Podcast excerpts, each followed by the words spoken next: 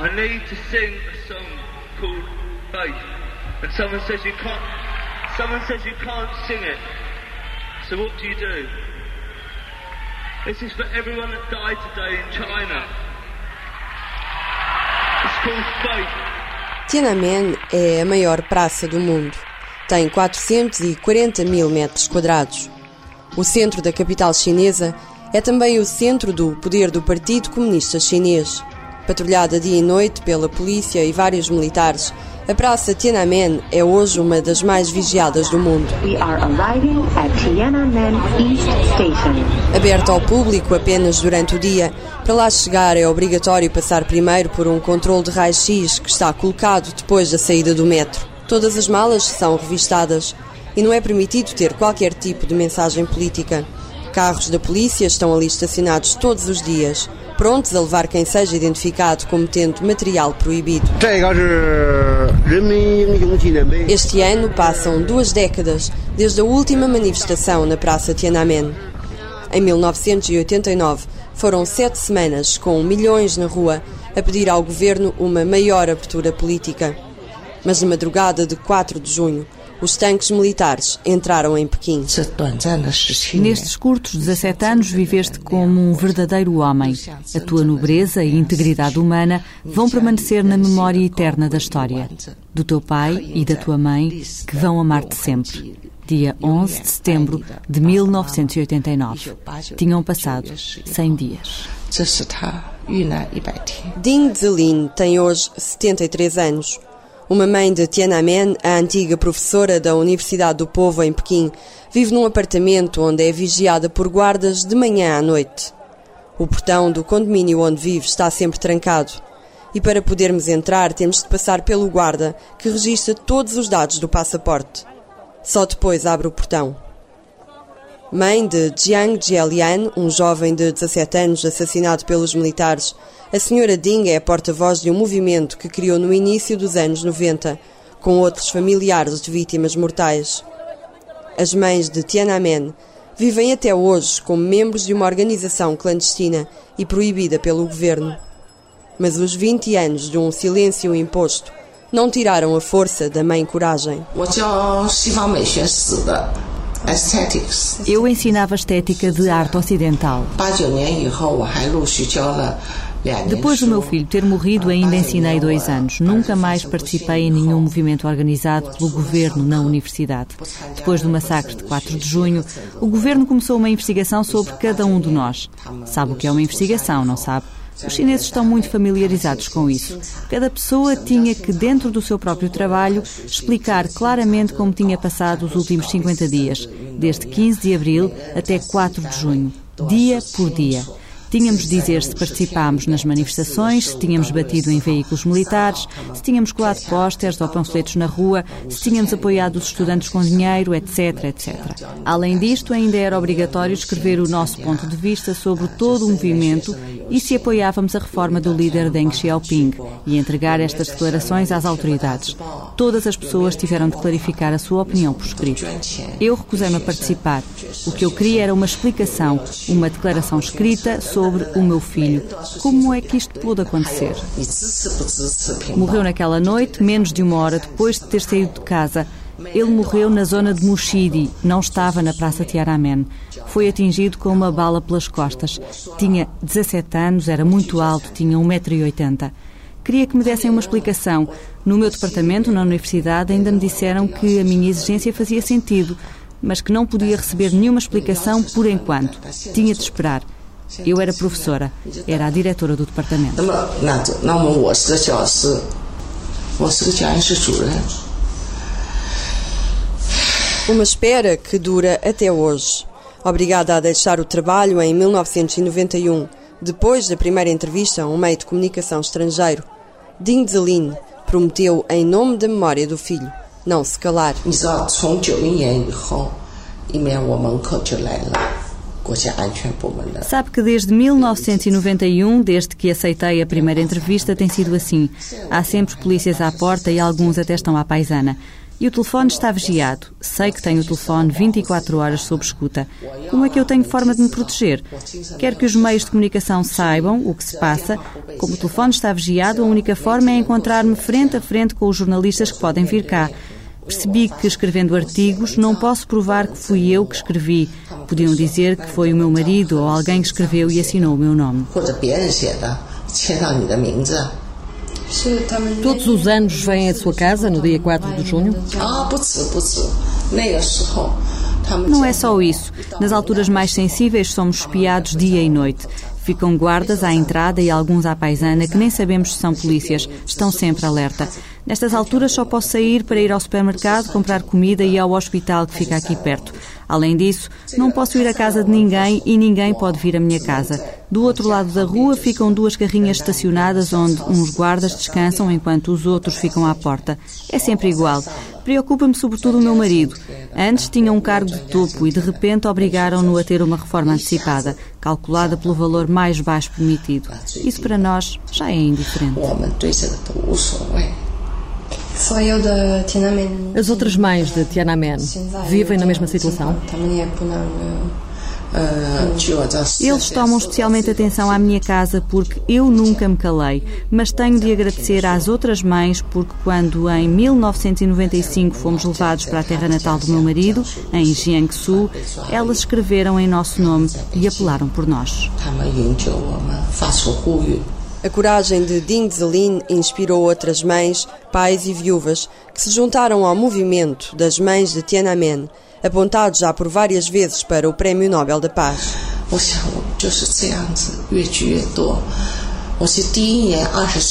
Somos cada vez mais. No primeiro ano, quando começámos, fomos 27 pessoas a assinar a carta aberta ao governo. Em 1996, passámos a ser 32. A polícia já foi à casa de todos registar o nosso nome. Por isso, acredito que o governo tem de ter uma lista completa das vítimas. De outra forma, como poderiam saber quem somos? É que há familiares de vítimas que não são de Pequim e temos de contactar com eles sempre em segredo. Todos os que assinam a carta estão sob vigilância e a polícia vai à casa deles fazer pressão. Mas nenhum de nós tem medo. O número dos que se juntam continua a aumentar. Hoje já somos 129 pessoas a assinar o nome. Ding e as outras mães há anos que pedem ao governo que a noite de 4 de junho de 1989 seja investigada, que a lista dos nomes das vítimas seja publicada e os criminosos julgados. Estudantes, viemos tarde demais. Desculpem-nos, estudantes. O que quer que digam para nos criticar é merecido. Mas não vim aqui pedir o vosso perdão. Vocês hoje estão fracos depois de quase sete dias de greve de fome. Não podem continuar, vai fazer-lhes mal. Zhao Ziyang era secretário-geral do partido em maio de 1989. O discurso que fez aos estudantes na Praça Tiananmen foi o último. Quando pediu desculpa, já sabia que os tanques iam chegar depois da lei marcial imposta, uma medida com a qual ele não concordava. Foi a última vez que esteve em Tiananmen. De lágrimas nos olhos, despediu-se dos estudantes. E um mês mais tarde, o partido expulsou-o. Viveu o resto da vida proibido de sair de casa e morreu 17 anos depois de Tiananmen, em 2005. Até hoje, entre soldados e civis, ninguém sabe quantas pessoas morreram naqueles dias de junho. Robin Munro, ativista pelos direitos humanos, estava em Pequim como observador do Human Rights Watch e seguiu de perto as manifestações até à noite em que os tanques chegaram. Ever since martial law was declared on the night of May 19th, Uh, Desde que a lei marcial foi declarada, a 19 de maio, estive na praça todas as noites. Estávamos sempre à espera que o exército chegasse, mas a noite de 3 de junho até estava a ser calma e não parecia haver nenhuma ameaça. Saí do hotel mesmo antes da meia-noite e logo a seguir ouvi um barulho muito alto e quando olhei para ver o que era, tive esta visão impressionante de um tanque militar a passar muito rápido, vindo da praça pela avenida de Chang'an. O meu primeiro pensamento foi só: Oh meu Deus, começou, é agora. Era óbvio que o momento da crise tinha chegado e o exército estava no centro de Pequim com tanques. The army was in the center of Beijing with with uh, armored personnel carriers. Ainda estavam milhares de estudantes na praça naquela noite? O que aconteceu a seguir foi que me cruzei com um jornalista britânico na avenida de Jianggumen que me disse: Robin, acabei de ter a notícia de que estão a matar gente na zona oeste da cidade. Toda a gente estava a correr, a sair de Tiananmen e a passar à minha frente em direção a este. Havia um grande número de pessoas a deixar a praça e isto foi por volta da uma da manhã na noite de 4 de junho. A madrugada mais longa de Pequim ainda hoje um tema proibido. O governo justificou a entrada do exército como forma de travar um movimento que definiu como um tumulto contra-revolucionário. Todos tinham a capa 47 e bastões. Reparei que tinham grandes bastões e só pensei, fecharam a praça totalmente. De alguma maneira tinham trazido soldados sem que ninguém notasse. Estavam escondidos em túneis que atravessam a praça de um lado ao outro. Tinham cercado toda a gente e iam obrigar-nos a sair ou matar-nos. Ninguém sabia. Havia ainda os altifalantes oficiais do governo que gritavam constantemente e que faziam um eco sobre toda a praça. Isto começou cedo e durou toda a noite, com anúncios a dizer houve uma rebelião contra-revolucionária em Pequim, todos devem abandonar a praça imediatamente. Se não o fizerem, as tropas têm ordens para limpar a praça. Qualquer consequência vai ser da vossa responsabilidade se não deixarem a praça agora. E isto era repetido, vezes sem conta.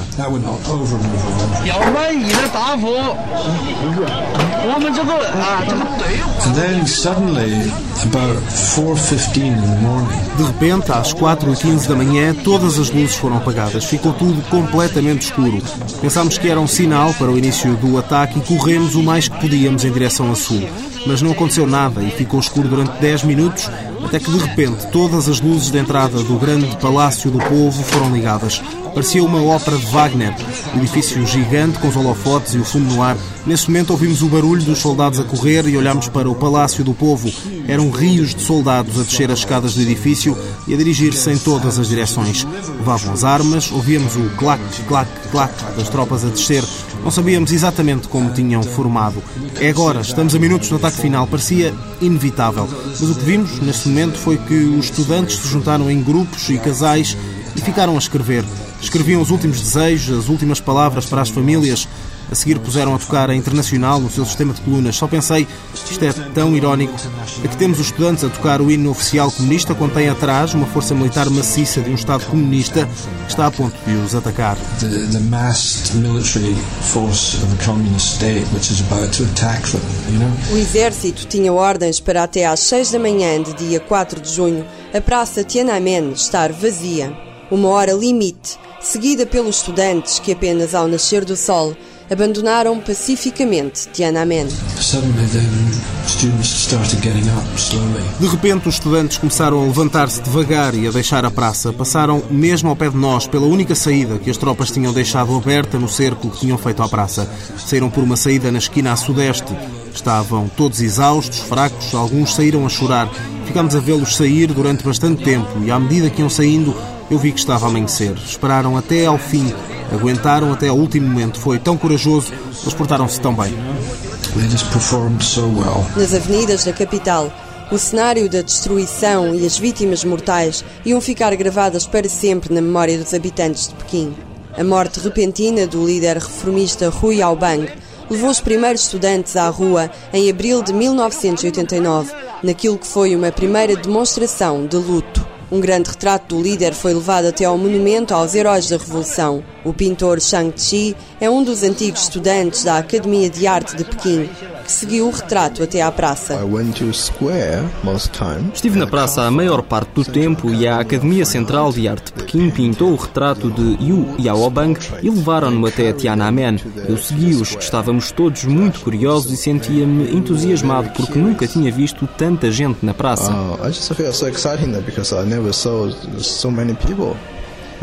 Fora da cidade, depois de declarada a lei marcial, Shang-Chi não podia acreditar que o exército tinha disparado contra o povo. Antes de deixar a China em direção à Europa, num ato de desespero, cortou um dedo da mão esquerda. Uma parte dele tinha morrido para sempre. Hoje entra na China como visitante, porque abdicou da nacionalidade chinesa. I was shocked. I couldn't believe it. I get to Fiquei chocado, não conseguia acreditar. Quando cheguei a Pequim ainda pude ver as balas, as janelas estavam partidas e podiam ver-se as balas nas paredes. Senti-me estranho, havia soldados em todo o lado. À noite, quando estava a voltar para casa, na minha bicicleta, fui parado várias vezes para verem quem eu era, para onde ia, se tinha identificação e um soldado até me apontou a arma. Isto deixou-me muito triste. Se calhar não foi triste. Quando era pequeno, o meu sonho era ser soldado do Exército Popular da Libertação. Era a forma como nos ensinavam. Os soldados são os teus irmãos, são a tua honra, o teu dever. E por isso queria ser soldado para proteger o meu país. Mas quando cresci, um soldado apontou-me uma arma. Foi como se tivessem destruído a minha religião, esmagaram-na. Senti a enlouquecer como se tivesse estado a viver numa grande mentira e um dia acordei e percebi que pesadelo. Senti-me desesperado. Descobri que não tinha futuro neste país. I found I have no future in this country.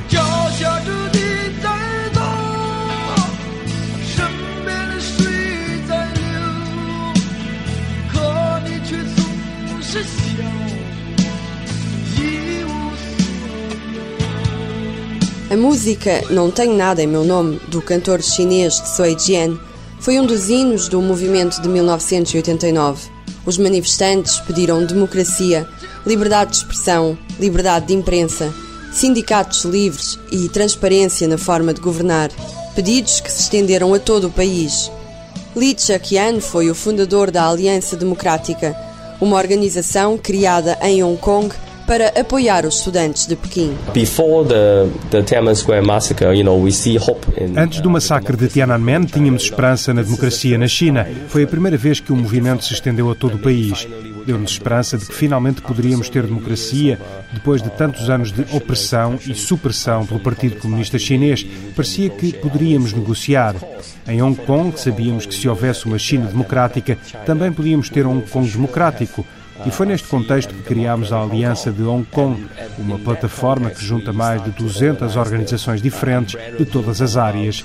O objetivo da Aliança de Hong Kong era apoiar o movimento em Pequim e organizámos uma coleta de fundos e marchas de apoio um milhão de pessoas marchou naquela altura. Um dos exemplos é que conseguimos juntar 2 milhões de dólares de Hong Kong e esta foi uma das razões que me levou a Pequim ir apoiar os estudantes e dar-lhes o dinheiro que juntamos. Levamos um milhão de dólares até Pequim.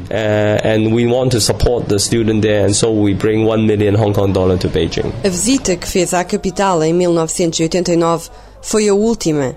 Detido por uns dias depois do massacre, o político de Hong Kong, em 20 anos, só voltou à China duas vezes integrado em visitas oficiais. A vontade de pedir respostas ao governo chinês fez dele um visitante incómodo. Since 1989 I was banned from traveling to China and I was only allowed in in two occasions. Desde 1989 que fui proibido de voltar à China e apenas tive permissão de lá ir duas vezes. Como faço parte do corpo legislativo em Hong Kong, em 1995 houve a oportunidade de ir a Cantão e tivemos uma reunião com o secretário do partido em Hong Kong.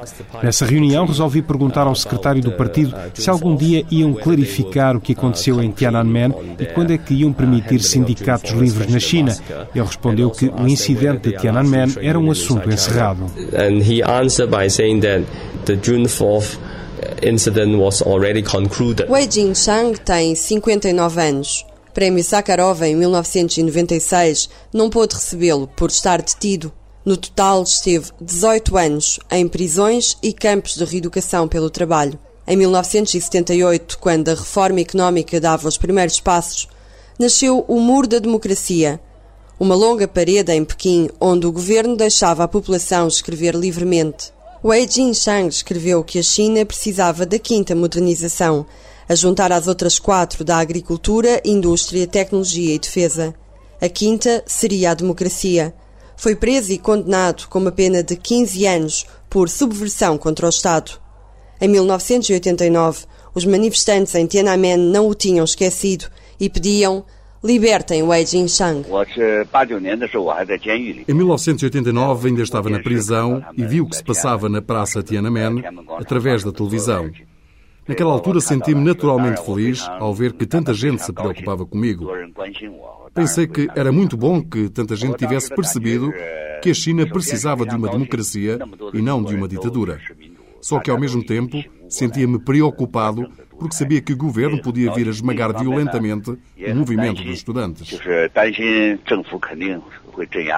Por conhecer a não tolerância do governo a críticas, Wei Jingshang temia pela segurança de quem, como ele, teve coragem de pedir mais. Desde maio, na verdade comecei logo em abril, a perceber que a fação reformista do partido como Zhao Ziang ia acabar por perder perante o poder de Deng Xiaoping. Eles não tinham poder nenhum se Deng Xiaoping decidisse suprimir os estudantes. Além de mim, alguns polícias mais velhos também achavam o mesmo que eu. As exigências dos estudantes foram exatamente iguais às nossas em 1979 o que me deixou feliz. 1979 foi apenas uma minoria a sair à rua e não um movimento de toda a gente, porque o povo ainda não pensava da mesma forma.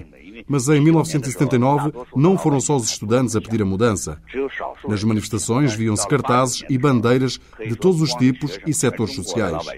E havia também bandeiras do Partido Comunista nas manifestações, ou seja, era mesmo toda a gente a pedir democracia. Isto foi algo que me inspirou muito. Libertado por razões de saúde em 1997, Wei Jingshang saiu da prisão para um avião que o levou aos Estados Unidos. Tinham passado 19 anos desde o Muro da Democracia.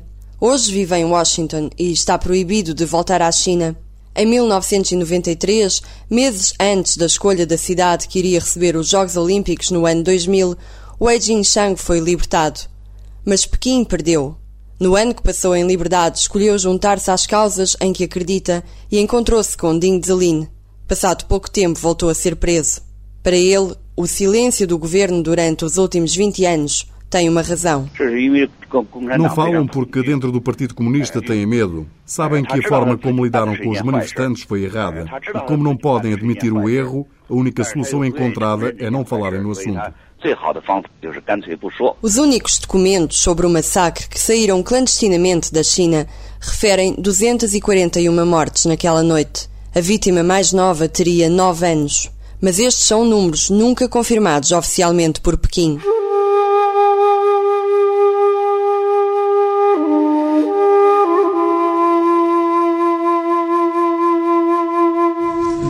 Not be made to guess. The, duty is, the responsibility the Chinese authorities to... O mundo não tem que adivinhar. O dever é das autoridades chinesas que têm de assumir a responsabilidade e a transparência para dar os números totais das pessoas que morreram. Não publicaram os nomes, uma lista, e obviamente têm esta informação, só que não a disponibilizam. O dever do governo é informar-nos de quantos morreram. Enquanto não o fizerem, esta é uma ferida que nunca vai cicatrizar na memória nacional. Vai continuar a haver estimativas que vão de várias dezenas a vários milhares. Não sabemos, mas esse número que saiu é mesmo muito abaixo, na minha opinião. And, we do not know, but certainly the government figures are far too low, in my opinion. Falar do 4 do 6 é chamar um fantasma.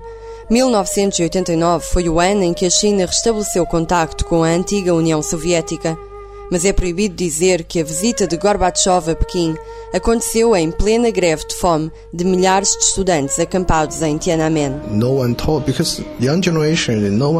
Ninguém fala porque as novas gerações não sabem. Se lhes perguntarmos o que aconteceu em 1989, ninguém sabe. Nunca ninguém fala na televisão ou nos jornais, ninguém fala por isso. Como é que podem saber?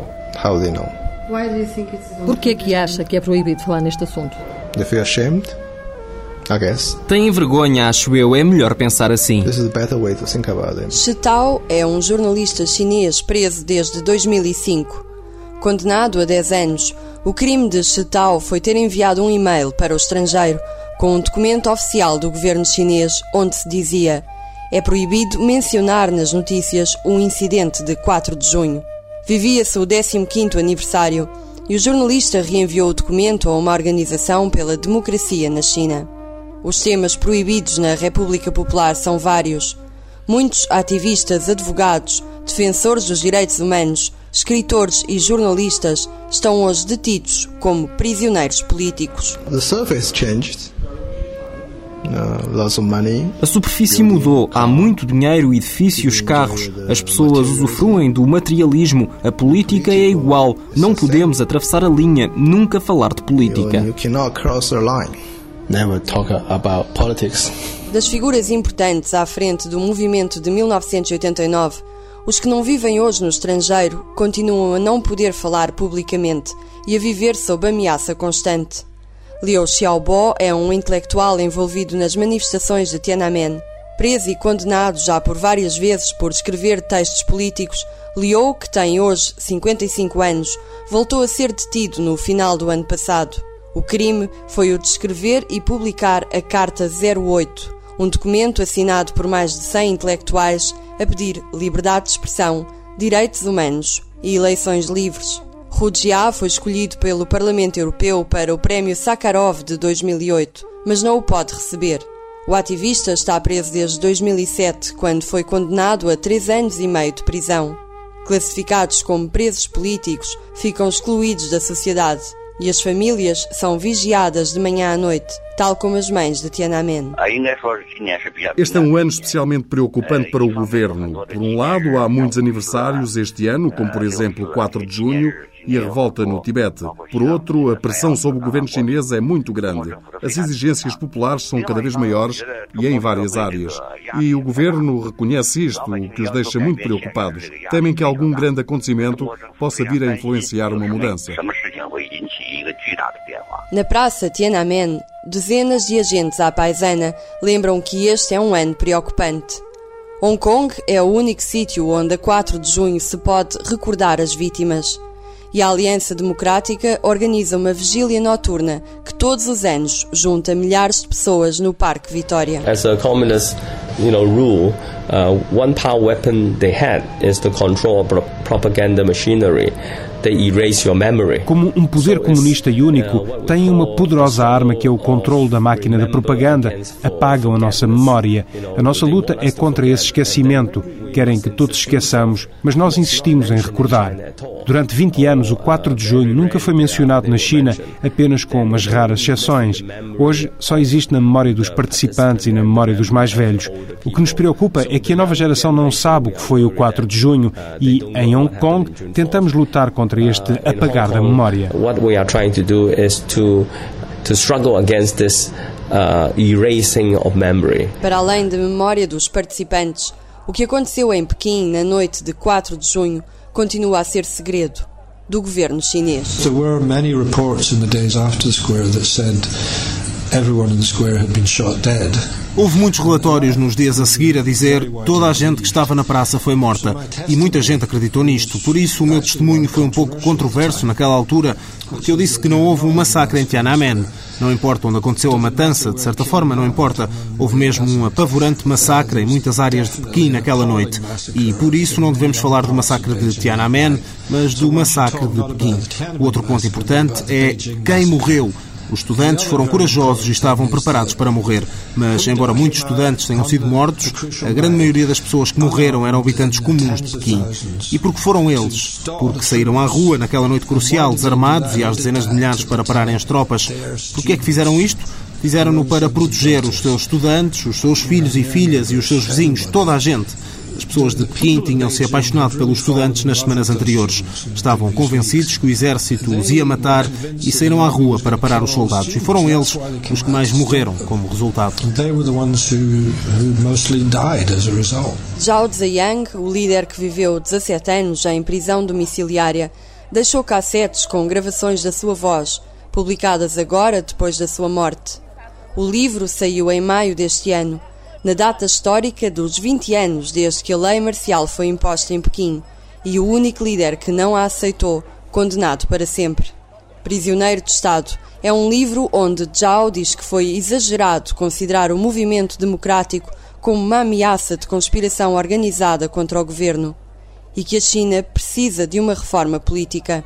Zhang Shijun, um soldado presente na madrugada de 1989, escreveu em março ao governo pedindo que seja reavaliado o que aconteceu em nome da memória das vítimas. Zhang desapareceu depois da primeira entrevista a um meio de comunicação estrangeiro. Ding Zelin vive a procurar os nomes das vítimas, uma lista que sabe não estar terminada. O primeiro nome é o do seu filho, Jiang Jielian. Neste momento, no total, há 195 nomes. Na entrevista que teve de realizar-se em maio, a mãe de Tiananmen falou de algo que estava a ser preparado para este ano. É claro que nós queremos este ano lembrar as pessoas que amávamos, mas não é uma questão do que pensamos e queremos fazer, mas daquilo que nos deixam fazer. Assim, eu agora não posso dizer mais nada, mas daqui a uns tempos já vai poder saber o que é que nós podemos fazer.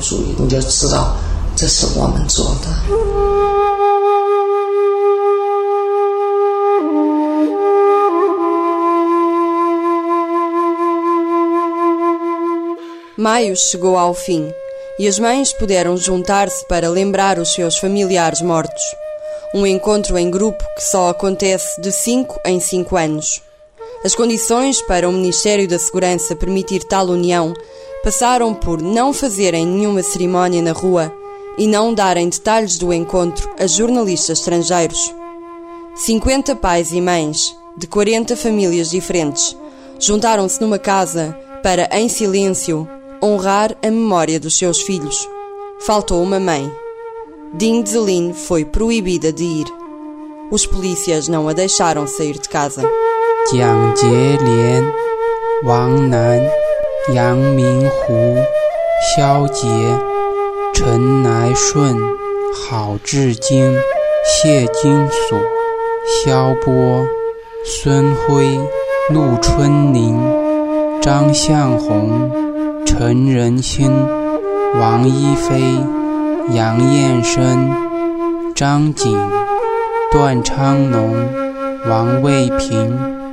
王建平、王培文、董小军、袁立、叶伟航、吴国峰、王超、安基、余地、严文、钱进、刘红、钟庆、周德宝、吴明世、张氏、吕鹏、庄杰生。